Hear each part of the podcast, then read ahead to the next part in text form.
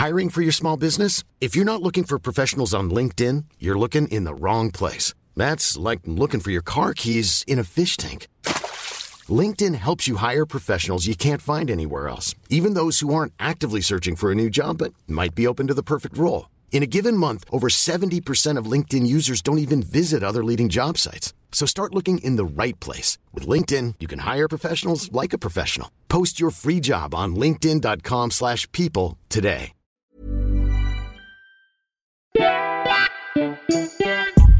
Bienvenidas a Ellas Ahora, un espacio íntimo donde podrás conocer lo que hay detrás de esas mujeres que están escribiendo sus propias historias en los ámbitos de deporte, arte y negocios. Yo soy Andrea Rioseco Y yo, Diana Orozco. esto es Ellas Ahora. Hoy estamos con Mónica Loza. Ella es una fotógrafa mexicana nacida y criada en la Ciudad de México. En su trabajo personal ha capturado en cámara a Bruno Bichir, Elena Poniatowska, Chula de Clown, Franco Escamilla, Norte Collective, entre otros. Mónica, con sus fotos, busca dar a conocer alguna situación social que sea desconocida o ignorada por gran parte de la sociedad.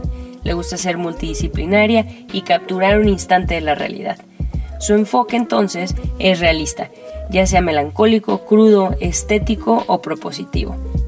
Oye, cuéntanos, Moni, ¿cómo empezaste? ¿A qué jugabas de niña? Eh, ¿Por qué te llamó la fotografía? Ok, la verdad es que eh, de chica me hubiera gustado ser gimnasta, es mi carrera frustrada. Ah, wow. Totalmente, porque es lo que hice desde chiquita. Y la verdad es que, o sea, no te voy a contar una historia como de. De chiquita agarraba mi cámara y documentaba todo. No, o sea, jamás hice eso. Hasta la secundaria que me fui a, de campamento, mi papá me regaló una cámara como de estas digital chiquitas. Y ya me la llevé, eh, tomé fotos, regresé con una que a mi papá se le hizo muy buena y mucha gente como que concordaba con, con la misma opinión. Me dijeron, no, pues deberías de dedicarte a esto y, y ya pensé que era buena idea porque toda la familia de mi papá se dedica al cine. Entonces me gustó y fui tomando fotos y de repente ya bien empecé, o sea, empecé a ver que podía ganar dinero y dije, wow, qué, qué fácil.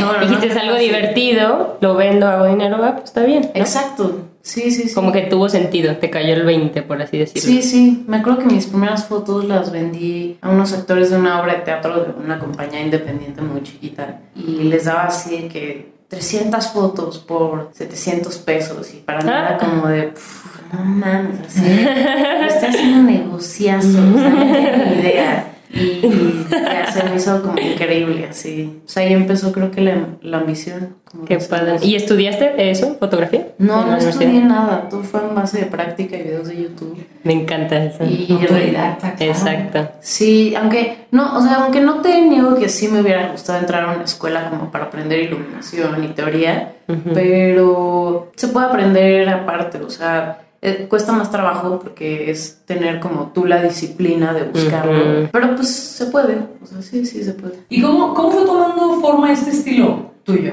Sí, Pues- ¿cómo descubriste tu voz en la fotografía? La verdad es que no sé si todavía tengo un estilo, creo que es muy complicado porque todavía no sé si puedas ver una foto mía que no te digan de quién es y digas, ah, es de Mónica. Mm. O sea, hace poco estaba hablando con una, con una tatuadora que se llama Cris Castañeda, que es increíble, y le dije, es que está cabrón que cada vez que veo un tatuaje de una persona que veo más o menos que es similar a lo que haces y le pregunto que si lo hizo eh, Castañeda. me dicen que sí, le dije, está cabrón, o sea, nunca le he fallado, nunca le he fallado, y para mí eso es tener estilo, o sea, que veas algo que no sepas de quién es, pero que digas, eso fuerzas es de Mónica. ¿Y quisieras Lo que que, estás eso buscando. fuera posible en tus fotos? Claro, sí. Creo que es como alcanzar como lo más alto de tu carrera, o sea, porque los artistas más importantes son los que se distinguen así. O sea, ves un Jeff Koons y vas a saber que es Jeff Koons, ¿sabes?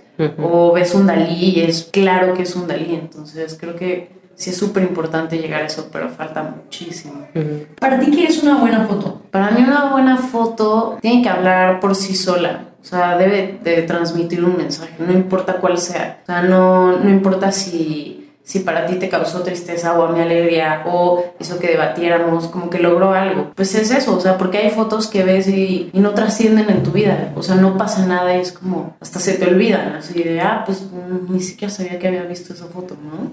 Y en la era del Instagram y de que hay muchísimas fotos, también eso que dices es muy difícil, ¿no? ¿O ¿Qué, qué es lo más retador ahorita para ti de sacar una buena foto? Pues justo eso, que no le vayas a dar scroll, o sea que no me importa si le das like, ¿sabes? Me, me, importa como que te quedas viendo la foto y la analices un poco, porque lo que pasa es que hasta yo lo hago, o sea, tienes en tu Instagram muchísimas personas que sigues y yo tengo muchísimos fotógrafos y los voy pasando y lo que hago es guardarlos. Ya ves que ahora puedes guardar en Instagram. Uh -huh. Los guardo y luego me meto a esa carpeta encuentro fotos y digo como, no mames, esto está increíble, veo que ya lo había guardado desde hace meses, uh -huh. digo, puta, ¿cómo no le puse atención, sabes? Uh -huh. O sea, ya esta era de todo lo tienes al instante y, uh -huh. o sea, actualizas y tienes más información y más información, es súper complicado que la gente ya se le quede algo en la cabeza. Sí, yo me ha pasado que dice, ah, qué buen artículo, lo voy a leer. Y eso dice el lunes y ahorita ya es jueves y ya tienes como cinco artículos y al final no lees ni uno, ¿no? Entonces, Exacto. es lo lo difícil. ¿Y qué es lo que más te da satisfacción cuando sabes que tomaste una buena foto o a lo mejor no sabías que era buena foto? Lo que más me da satisfacción de tomar una buena foto es poderla mostrar totalmente. Es así Sentirte orgullosa de eso. Sí, como el momento de publicarla o imprimirla. Creo que eso es lo que más me emociona, porque sí, justo como dices, o sea, puede que la tomes y digas, no es tan buena foto, pero le das una edición como mínima y básica, porque también, o sea, no soy de estas fotógrafas que utilizan Photoshop y le cambia el cielo y le pone rayos, así, totalmente irreal, o sea... Es más realista.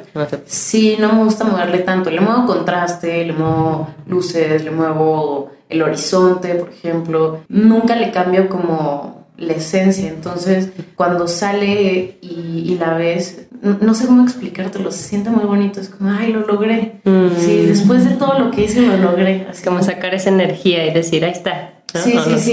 Ah, sí, qué sí. padre.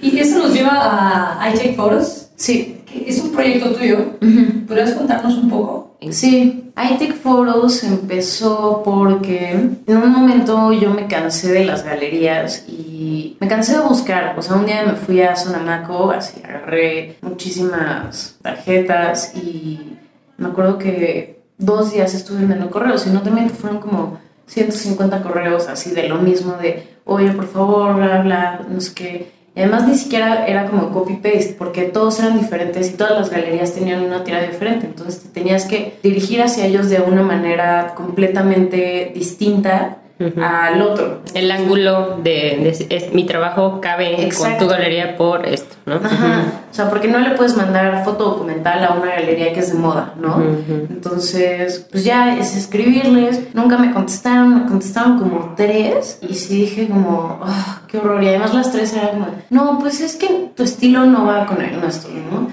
Y luego te metías a ver lo que tenían y así de que... Ya, pues, o sea, yo sé que no soy como nadie como para que me acepten en todas, pero ninguna me dio la oportunidad. Ni una, ni aquí en México. Entonces me desesperé un poco. O sea, tocaste 150 puertas y tres te dijeron, eh, ahorita no joven. Sí, exacto. Porque, bueno, es que además muchas eran de otros países, que también lo entiendo. Se me hizo muy extraño que ninguna fuera así y menos en México, entonces me desesperé, uh -huh. me frustré. Y le platiqué a mi papá y mi papá me dijo, pues deja de estar tocando puertas y... Haz lo tuyo. Y, ajá, y, y, tú pega tus fotos en la calle, me dijo que tu ciudad sea tu galería. Ah, qué dije, padre wow. consejo. Uh -huh. Dije, huevo, claro, voy a hacer eso. Empecé a imprimir mis fotos, imprimí como unas 250, todas las pegué y la o sea, yo le avisaba a la gente así de que acabo de dejar una en el Parque España. Y así, te lo juro, 20 minutos después o 40 minutos después ya no estaba la foto. Entonces, así estuvo loquísimo y lo Qué hice padre. como dos o tres meses, se me quedaron las fotos y también era muy caro imprimir porque Sí. eran como fotos de este tamaño, que era de papel, pero pues aún así es caro Ujú, y son regaladas, entonces no es como que yo tenía un beneficio de eso ujú. y también por el trabajo no pude seguirlo haciendo y decidí que para no dejar iTake Photos eh, hacer una dinámica en esa cuenta sobre 30 días 30 fotos Eh, coincidió que a Ricardo le regalaran Ricardo es mi novio le regalaron una cajita ¿cómo se llama esta tienda? Urban Outfitters. Ajá. Y jalas y te sale un reto, una foto así de que hashtag pets, ¿no? Entonces, ese día tienes que tomarle una foto a un perro o a un animal, no sé, ¿no? Ah. Entonces, ajá. De ahí Y tomaste la idea. Ah. Yo había visto que artistas habían hecho como 100 días 100 fotos, 20 Ah. días eh, Sí, hacen 20 Facebook. dibujos, ¿no? Mm. Ajá. Entonces dije, pues voy a hacer esto como para mantener activo mi Instagram. Ya hice lo de la caja, a la gente le gustó mucho y les dije, bueno, al final van a haber 30 ganadores y pues a ver cuál es el premio, ¿no? Y durante todo el, el reto pensé y pensé y pensé y pensé y dije como, puta, ¿qué les puedo dar? Y se me ocurrió hacer un libro chiquitito, así, de papel, con las 30 fotografías y se imprimieron 800 ejemplares. ¡Guau! ¡Qué y padre! se regalaron casi todos y se vendieron algunos. Wow. Entonces, o sea que lo hiciste por Kickstarter, ¿no? Sí, pero ah, era un tema con Kickstarter. ah, Sí, no, Sí. no, no tuviste una experiencia. No, no, no, no, yo les recomiendo que no. Ah, es mejor como hacerlo por tu cuenta. Entonces, ¿cómo escogías a los que les, se les regalaban? Primero a los del premio y después dejé algunos en el metro, pero eso no lo avisé. Pues era como, o sea, algunos tenían alguna cosita que decía, como si te lo encuentras es por algo y si no, dáselo a alguien más. ¿Eso hace cuánto fue? Fue este. Podemos Sí. esperar próximamente Otra dinámica así. otra dinámica así. Sí, de hecho quiero, quiero hacer una, una exposición con varios fotógrafos como colectiva. O sea, igual hacer una convocatoria y pues, que me manden sus fotos y hacer una exposición colectiva en un lugar que ya me prestan, que es una galería de Coyoacán. Está increíble y pues también le sirve como para los chavitos. Y Sí, me gusta que intentaste hacerlo tradicional y dijiste, no, pues bueno, y, y decidiste como hacerlo más democrático, más libre y descubriste completamente otro mundo, ¿no? Así es Sí. como yo lo estoy percibiendo. Sí, sí, sí. Y esta parte de regalos anónimos tiene algo que ver con tu iniciativa de heroínas anónimas. Es que no eran como regalos anónimos porque ellos sabían que era mío. No, creo que no tiene nada que ver realmente. O sea, lo de heroínas anónimas empezó porque tengo una amiga que se llama Elisa, que lleva los casos de abuso a los de maestros alumnos. Antes llevaba toda la República y ahorita ya nada más lleva 15 estados, digo, nada más. Qué ¿no? fuerte.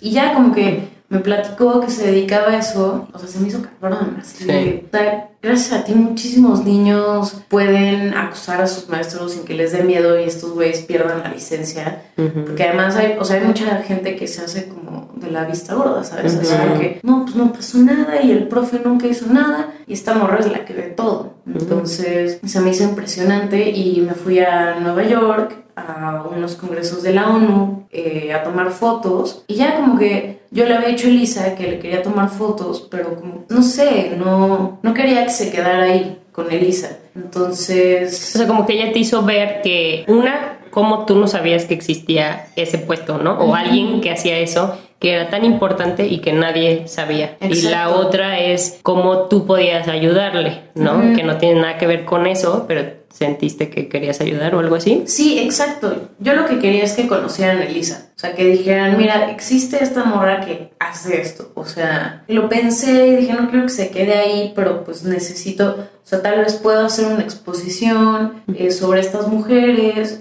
Y primero pensé yo en, en buscarlas y después como que no me cuadraba de dónde iba a sacar yo los teléfonos o los contactos o nada. Y decidí hacer una convocatoria. De repente en mi casa dije, ¿qué hago? ¿Qué hago? ¿Qué hago? Y dije, claro, voy a pedir ayuda a la gente de Instagram. Así, no me, me van a ayudar muchísimo y me van a hacer que el trabajo sea muchísimo más fácil y va a ser algo más democrático. O sea, alguien que realmente te diga de su propia experiencia que ella debe de ser candidata para ser una heroína anónima. Entonces, como que se me, o sea, me pareció justo por todos lados y decidí sacarlo. Planeo hacerlo anualmente porque Porque hay muchas, ¿no? Exacto, hay muchísimas. O sea, hay muchísimas. ¿Cuántas llevas? Ay, Ahorita ya precandidatas yo creo que llevo ya más de 30. Pero de que te llegaron así. que me llegaron, ya llevo como 200 correos. Mm, ¿Y cuál ha sido el criterio para, porque me imagino que lo que para mí es una heroína es muy subjetivo,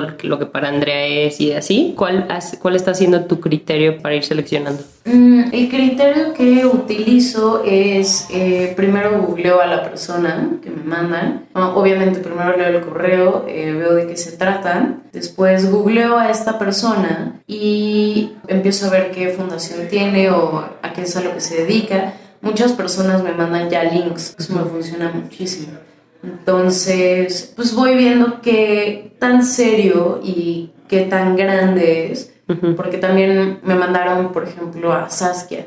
De Reinserta, ¿no? Pero Saskia sí ya es enorme en el mundo de las fundaciones. Entonces, como que estoy buscando gente que tenga un poquito menos de... Sí, por eso son anónimas, porque, ¿no? Quieres encontrar las que ahorita no están sido, siendo reconocidas o apoyadas para dar luz a eso, ¿no? Exacto. Entonces, ese es el criterio, sí. Que estés luchando, o sea, que con todo lo que tienes ahorita estás haciendo cosas grandes. ¿Y por qué 20 y no 30 o 50? O... Qué buena pregunta. 20 porque... Ay, está muy chistoso. Cuando lo estaba haciendo con mi novio, me dijo, primero empecé como en el número 15 y después le dije, no sé si 15 o 20, porque los dos números me, me gustaban, o sea, siento que son como números cerrados, 15 o 20, ¿no? Entonces, o sea, 13 me causa como conflicto. sí, te causa estrés, ¿no? 17. exacto, exacto, exacto. Entonces dije 15 o 20 y se me hacía como una buena cantidad de, de esto. Entonces, platicándolo con mi novio, me dijo, pero debe de haber una razón por la cual sea 20. Y le dije, es que no sé, o sea, como que no sabía y me dijo, ay, a ver, pues no sé, búscate algo así como de cuántos cromosomas tiene la mujer o una cosa Ah, sí, algo simbólico. Ajá, y de repente como que se me hizo chistoso y dije, ah, ok. Y un día en el trabajo, así seguía pensando y pensando en el nombre porque apenas estaba haciendo el correo y ya como todo bien, me dije, a ver, voy a meterme a ver cuántos cromosomas. Entonces ya apareció este que dos, no sé qué, pero ya ves que es como XY Mm. y XX es mujer. XX en número romano Es 20. Ah, mírala. Ajá, entonces dije, no mames, Ricardo, gracias. Sí, latino. ¿Por qué mujeres? Porque, pues te digo que fui a esto de Nueva York y salí como muy inspirada. Y la verdad es que creo que ahorita hay que enfocarnos en ese tema que está como tan actual y que es tan importante. Porque también creo que todas hemos sufrido como que no nos pelen. Entonces, no sé, como que, como que le quería hacer un poco justicia a, a todas estas, como a este tipo de cosas en donde nada más pelan a los hombres, o sea, como en conferencias. en- Sí, en muchos ámbitos se siguen viendo, eh, o sea, nos vemos menos representadas o menos remuneradas o menos, ¿no? Entonces Sí. sentiste la necesidad de, de- de poner tu, Sí, sí, tu parte. Sí, y también vi que en la revista que, que trabajé, vi que todos los reconocimientos eran a, a muchos hombres. Y de repente como que eso también me sacaba de onda y me desesperaba, ¿sabes? Porque no te voy a decir que soy una feminista eh, extremista, porque no. Y tampoco sé bastante de feminismo como para poder decir que soy una feminista, pero sí quiero, sí quiero apoyar a mi género, porque me quedó muy claro que sí se vive una desigualdad. I'm Sandra, and I'm just the professional your small business was looking for. But you didn't hire me because you didn't use LinkedIn jobs. LinkedIn has professionals you can't find anywhere else, including those who aren't actively looking for a new job but might be open to the perfect role, like me.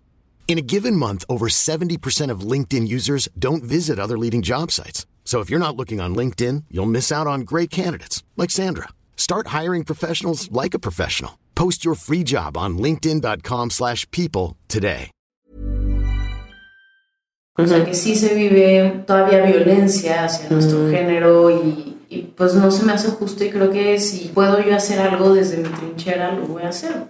O sea, ahorita vas a encontrarlas y ¿qué vas a hacer con ellas? Eh, lo siguiente es eh, obviamente contactarlas, hablar con ellas, calendarizar estas sesiones les va a hacer una sesión de fotos en donde lo que quiero hacer es como enaltecerlas, ¿sabes? Vestirlas muy mexicanas, pero como, no sé, como... Como heroínas, o sea, que tú las veas como las que ves en los billetes, en las estatuas, Exacto, en la... como Ah. heroínas mexicanas, o Eso. sea, con, con vestimenta mexicana, con aretes grandes, que sean preciosas, con trenzas, o sea, quiero, quiero como si crear más o menos una imagen, no de santa, pero, ¿sabes? Como... Impresiones, sí. Ajá. No, estoy completamente, te sigo, porque muchas veces crecimos y a veces no tenemos a alguien con quien identificarte o con, a quien admirar, que, que también veamos este tipo de acciones que están haciendo como reales, como de la realeza, ¿no? Porque Sí, es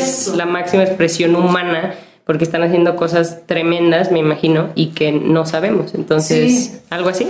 Sí, exacto. Sí, es como verlas es, es un ejemplo a seguir. Como celebridades. Ajá, ajá, quiero que se vean hermosas y quiero que se vean súper seguras, porque quiero que una niña las vea y diga, ah, mira esa niña, o más bien esta mujer tiene algo y el primer impacto es visual, o sea, cuando tú ves una foto de Madonna se ve preciosa y se ve deslumbrante y eso es lo que quiero con estas mujeres, que tu primer impacto visual sea como algo fuerte.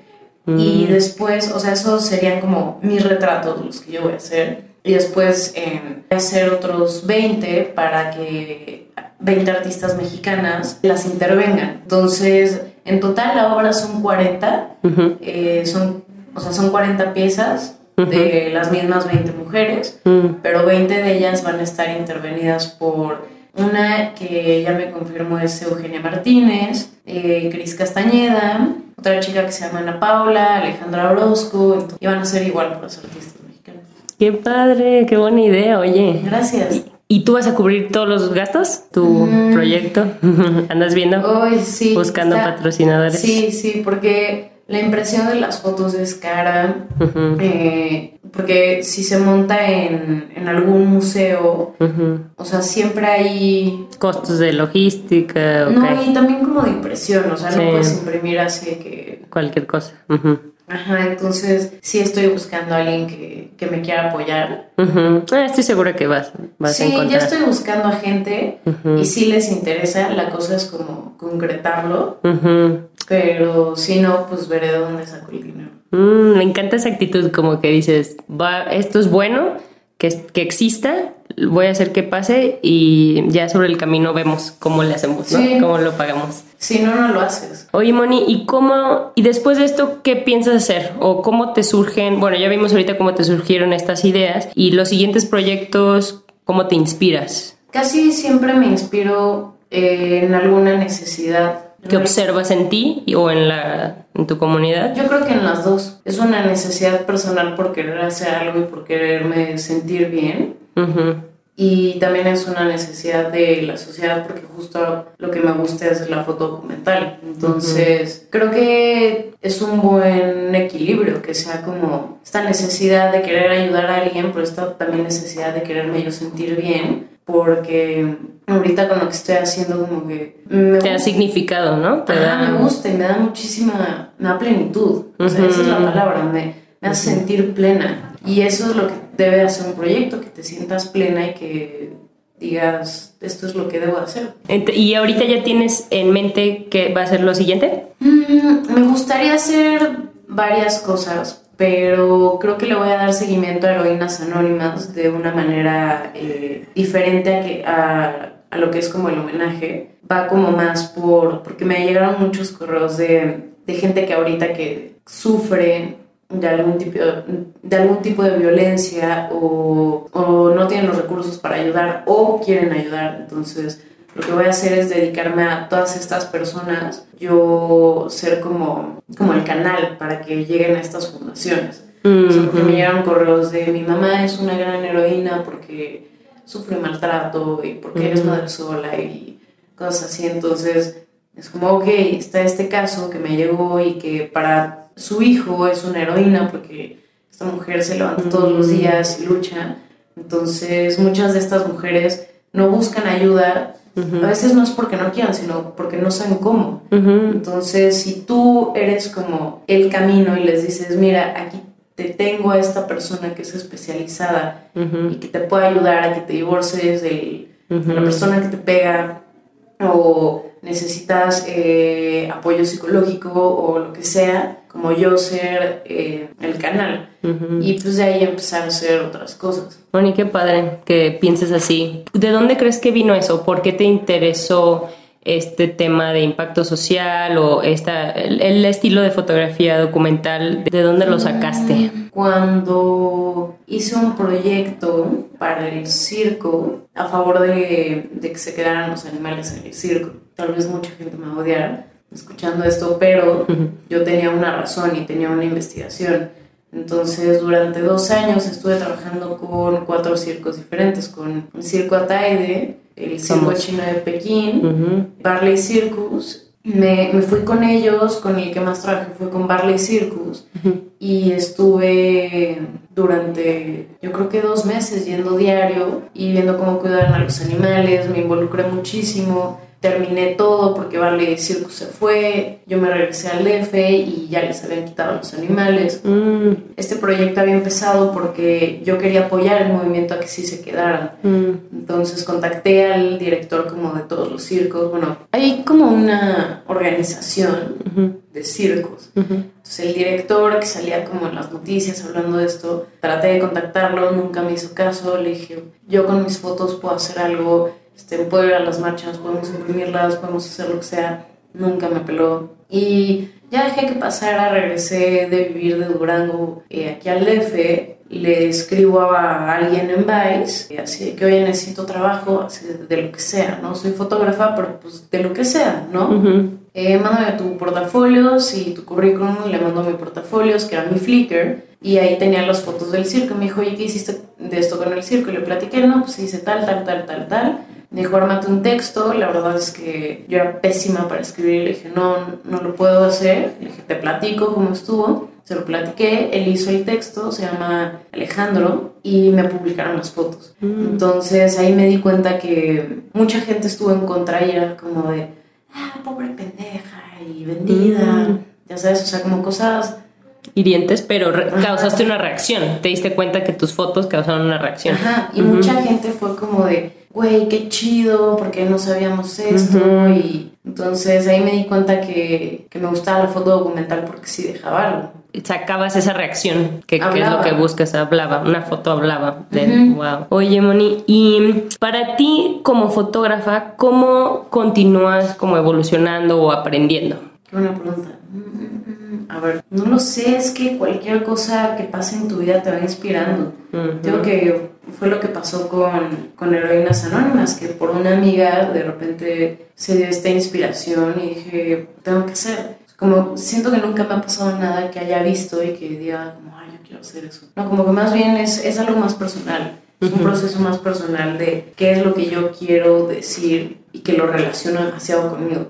Eso es lo que pasa, que yo lo del circo lo quería hacer porque yo no quería que quitaran a los animales. O sea, para mí significaba algo. Quería. Entonces, creo que, creo que así sucede, que cuando algo me doy cuenta que para mí no es justo o pues sí, no es justo o que me hace falta o que quiero decir, de ahí salen las ideas. Y me gusta que yo te pregunté ahorita como fotógrafa y tu respuesta fue no relacionada a la fotografía, ¿no? O sea, como que tú evolucionas como fotógrafa en el momento en que te importan ciertas cosas o ves ciertas necesidades. No te preocupa cosas de estilo o cosas técnicas, supongo, como que eso lo aprendes en la marcha, ¿no? Sí. O algo así. Sí, sí, sí. O sea, ahorita con, con heroínas anónimas las fotos las quiero hacer de una manera como que nunca he experimentado con eso, pero no es como que, o sea, fue ya más bien pensando así, ¿y cómo voy a hacer que estas fotos se vean diferentes, no? Y Mm. me partí la cabeza, no sabes, o Ah, sea, ¿sí?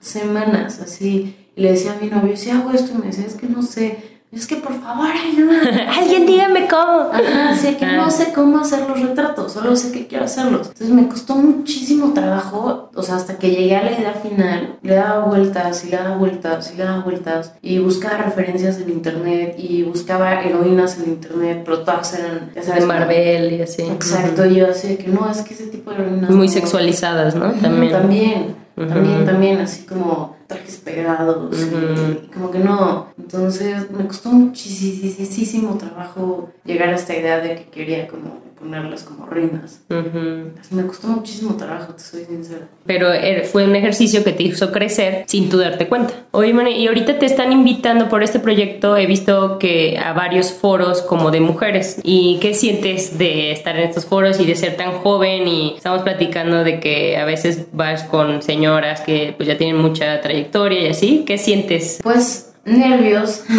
Sí. siempre, siempre siento nervios porque luego Es normal, ¿no? Dices, voy a hablar en público, me van a juzgar, ¿no? Sí, pero también cuando me llega como el correo, la invitación, cuando me llegó esto del For Women Forum, como que yo no entendía, yo decía, pero ¿cómo?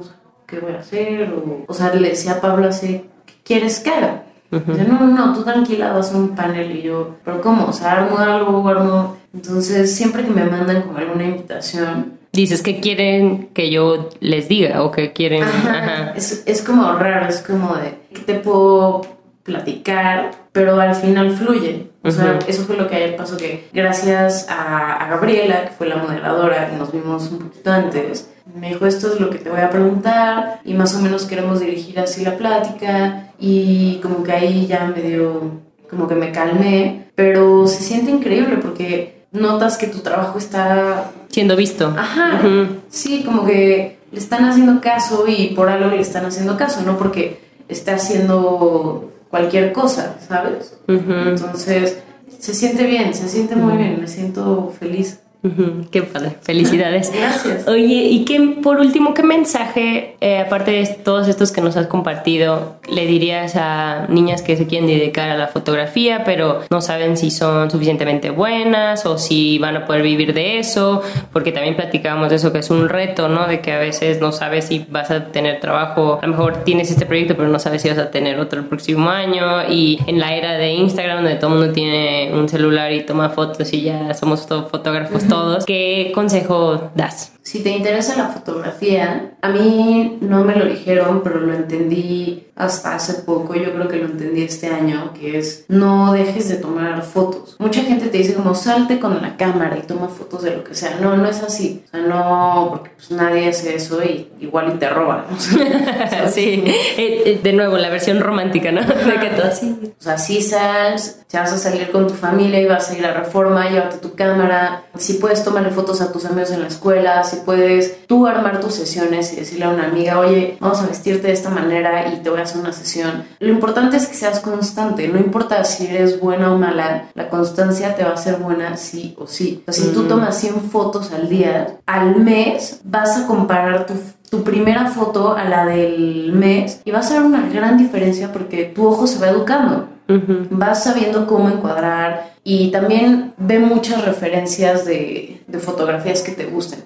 Porque eso te ayuda, no es copiar, es saber y entender qué es lo que hicieron en la fotografía para que se viera bien. Te digo, no es copiar, sino más bien tener referencias, educar a tu ojo y nunca, nunca, nunca, nunca dejar de tomar fotos. O sea, si puedes tomar 500 fotos a la semana, hazlo, así, hazlo a quien sea, a tu perro, a tu gato, al árbol que está afuera, to- experimenta todo el tiempo, es eso.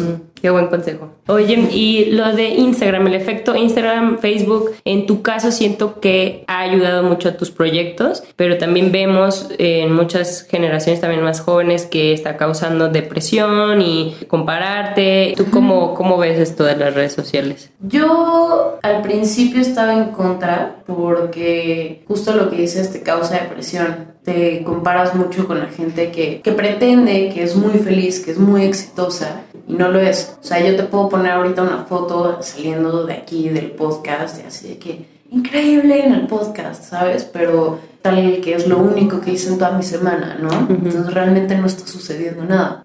Mucha gente lo hace. Entonces, no, no te dejes guiar por, por esta gente que, que crees que es exitosa o que te muestra que es exitosa porque le llegan regalos o porque no sé qué, porque los regalos no te dan de comer, o sea, para empezar, así, que seas influencer y que te regalen cosas no quiere decir que tengas trabajo. Entonces, creo que es una forma muy equivocada de ver las cosas. Eso, en eso no se basa el éxito, no se basa en que te regalen, en que tengas followers. El éxito se basa en qué tan felices en lo que tú estás haciendo. Y si para ti es dañino, dañino ver a estas mujeres que, que te hacen sentir mal, bloquearlas. Es lo que yo hago, así. O dejarlas de seguir. Es como, ok, si me está afectando tanto y me estoy comparando tanto, mm, ¿para qué las sigo? Prefiero no seguirlas. Oye, y eh, mencionaste el éxito, entonces el éxito para ti qué es? El éxito para mí es hacer lo que te gusta. Sí, en eso se define, creo, para mí. Y es lo que me enseñó mi papá. Mi papá siempre me dijo, el éxito no está en cuánto ganas. Me dijo, porque puedes ganar muchísimo, pero puedes llegar a tu casa y estar solo y no tienes con quién compartirlo. Entonces, también esta idea de que ser exitoso quiere decir que no tienes familia y que eres una persona fría y no tienes tiempo para relaciones. No, no. O sea, nivélalo. Así es... Balance. Ajá, es, eres exitoso en tu familia y en tu casa, porque eres, o sea, la persona que... Como coherente, ¿no? Ajá. Tienes que ser un pilar en los dos, tienes que ser un pilar en tu trabajo y tienes que ser un pilar en tu casa. No puedes, o sea, no puedes ser exitoso si no tienes con quién compartirlo, porque sería muy triste. O sea, te vas de viaje y te vas de viaje a Dubai, pero pues te vas solo. Entonces, ¿qué caso tiene? No tienes con quién compartir esa felicidad, esos éxitos. ese sentir que te, te, fue súper bien en tu trabajo y querérselo contar a alguien, se me hace delicioso y se me hace súper bonito. Y para mí en eso es el éxito como total. O sea, igual y no estás haciendo, no te estás ganando un Oscar, pero en tu trabajo te felicitaron y te aumentaron el puesto o tu jefe te dijo que lo estabas haciendo muy bien y llegaste con quien compartírselo, es increíble. Y si no... Saber apreciar esos momentos. Ajá, y tampoco estoy hablando de una pareja, estoy hablando de alguien en general, un amigo, tu familia, lo que sea, o sea, no confundan el trabajo con una vida totalmente solitaria, no, no está peleada para nada. Pues muchísimas gracias, Manuel. Gracias a ti, Diana. Esto es Ellas Ahora. Encuéntranos en redes sociales como Ellas Ahora Podcast.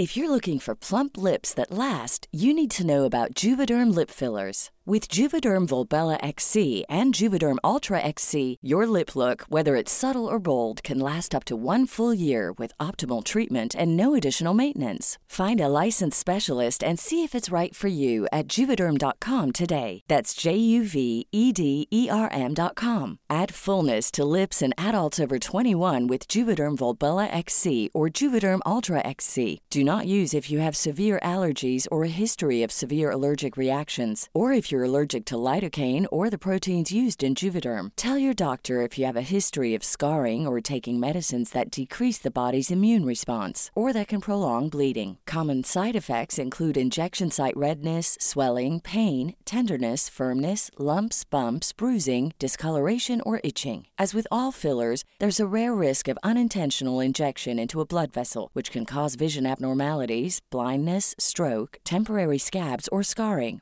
For full important safety information, visit juvederm.com.